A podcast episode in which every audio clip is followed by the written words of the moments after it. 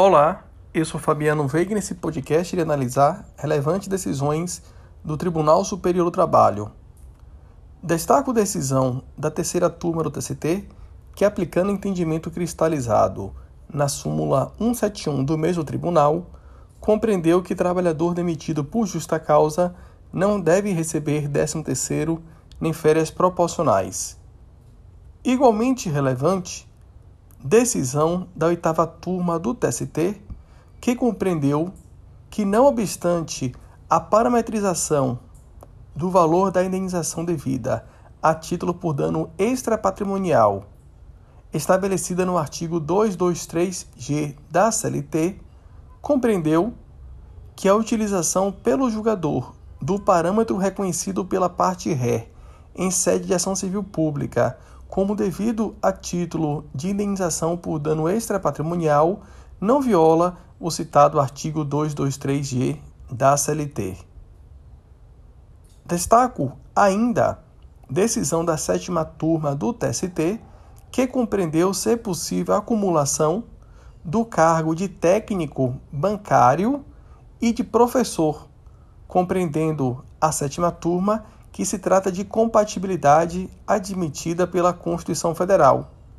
e compreendeu, dessa forma, possível acumulação de emprego público em sociedade de economia mista com cargo de professor na rede pública municipal. Destaco decisão,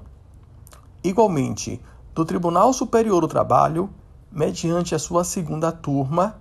que compreendeu que a recusa de transferência de cidade não afasta direito de bancar a gestante a garantia de emprego decorrente da gestante, da gestação.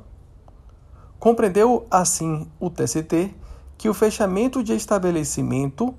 não retira o direito da gestante à estabilidade provisória prevista no artigo 10, inciso 2, a linha B da DCT, ainda que tenha pedido demissão ou recusado proposta de transferência para outra localidade em razão da extinção do estabelecimento em que trabalhava. Igualmente relevante, decisão da segunda turma do TST, que analisou a possibilidade de fixação de indenização por danos morais ao trabalhador que transportava valores sem treinamento específico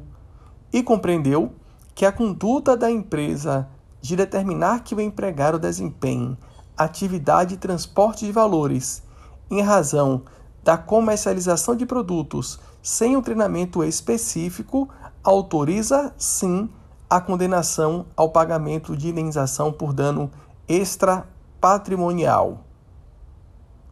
Igualmente relevante, decisão da sétima turma do TST,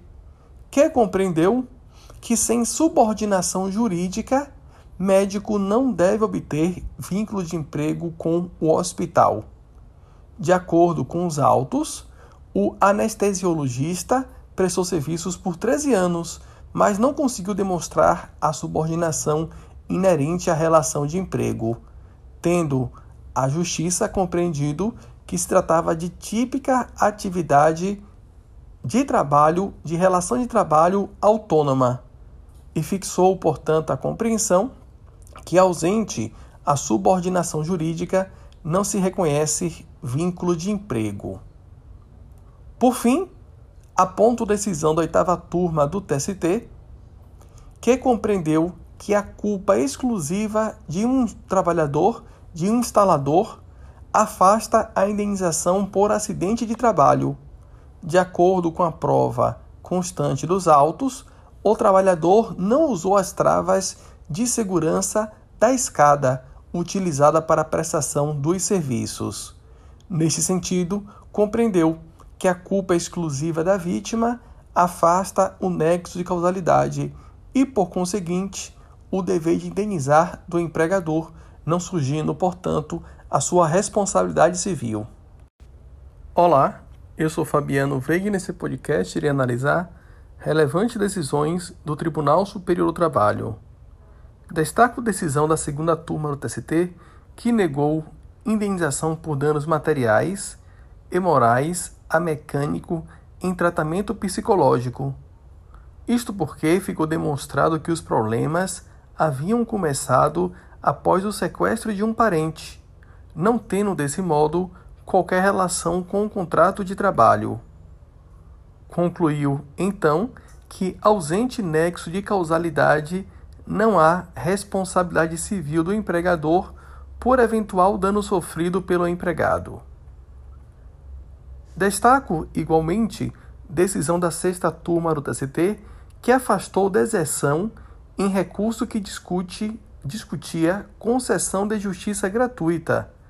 Para a sexta turma, a exigência, no caso, implica cesseamento do direito de defesa. De acordo com a decisão, requerida a concessão de gratuidade da justiça em sede de recurso, o recorrente estará dispensado de comprovar o recolhimento do preparo, incumbindo ao relator, neste caso, ao apreciar o requerimento e se indeferi-lo, fixa prazo para a realização do recolhimento, sob pena de cesseamento do direito de defesa, aplicando-se assim o disposto no artigo 99, parágrafo 7, 7 do CPC de 2015. Destaco, por outro lado, decisão da primeira turma do TST, que considerou que, sem provar que pagamentos por fora eram empréstimos pessoais do empregado, a empresa foi condenada a pagar diferenças salariais de acordo com os autos, a empregada conseguiu demonstrar que os valores depositados em conta pelo empregador eram relacionados a comissões. A primeira turma do TST, assim, recusou o exame de um recurso da empresa Salitax Aéreo e Serviços Aéreos Especializados Limitada de São Paulo e de outra empresa do grupo contra a condenação ao pagamento de diferenças salariais a um gerente relativa a comissões por fora. Segundo o colegiado, as empresas não conseguiram comprovar que os valores eram decorrentes de empréstimos pessoais, como foi alegado em sede de defesa. Concluiu então o julgamento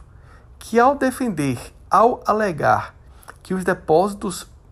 feitos em conta do empregado dizem respeito a empréstimos pessoais, o empregador atrai para si o ônus de comprovar esse fato.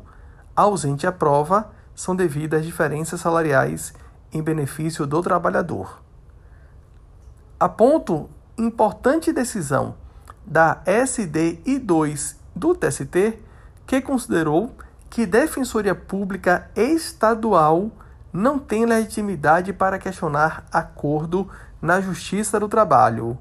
De acordo com a decisão, em consonância com a decisão, a Defensoria Pública Estadual só pode atuar na Justiça do Trabalho na condição de representante processual da Defensoria Pública da União. Concluiu, assim, que as defensorias públicas estaduais só estão autorizadas a atuar na Justiça do Trabalho na condição de representantes processuais da Defensoria Pública da União por meio de convênios firmados especificamente para essa finalidade. Por outro lado, destaco a decisão da terceira turma do TST, em que frigorífico foi condenado ao pagamento de indenização a empregado que tinha de circular em, em trajes íntimos em barreira sanitária. A empresa foi considerada pelo colegiado negligente em relação aos cuidados para preservar a intimidade do empregado. Concluiu, então, o julgamento que, em caso de necessidade de troca de uniformes e higienização, as empresas devem cercar-se de todos os cuidados necessários à preservação dos direitos fundamentais dos trabalhadores, adotando medidas preventivas.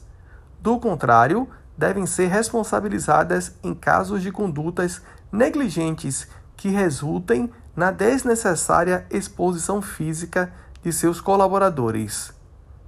Por fim, destaco a decisão da terceira turma do TST, que afastou prescrição intercorrente em execução de sentença anterior à reforma trabalhista.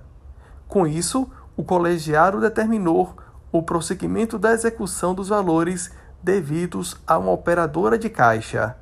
Segundo o colegiado, a prescrição intercorrente não pode ser aplicada ao processo quando a decisão a ser executada, o título executivo judicial,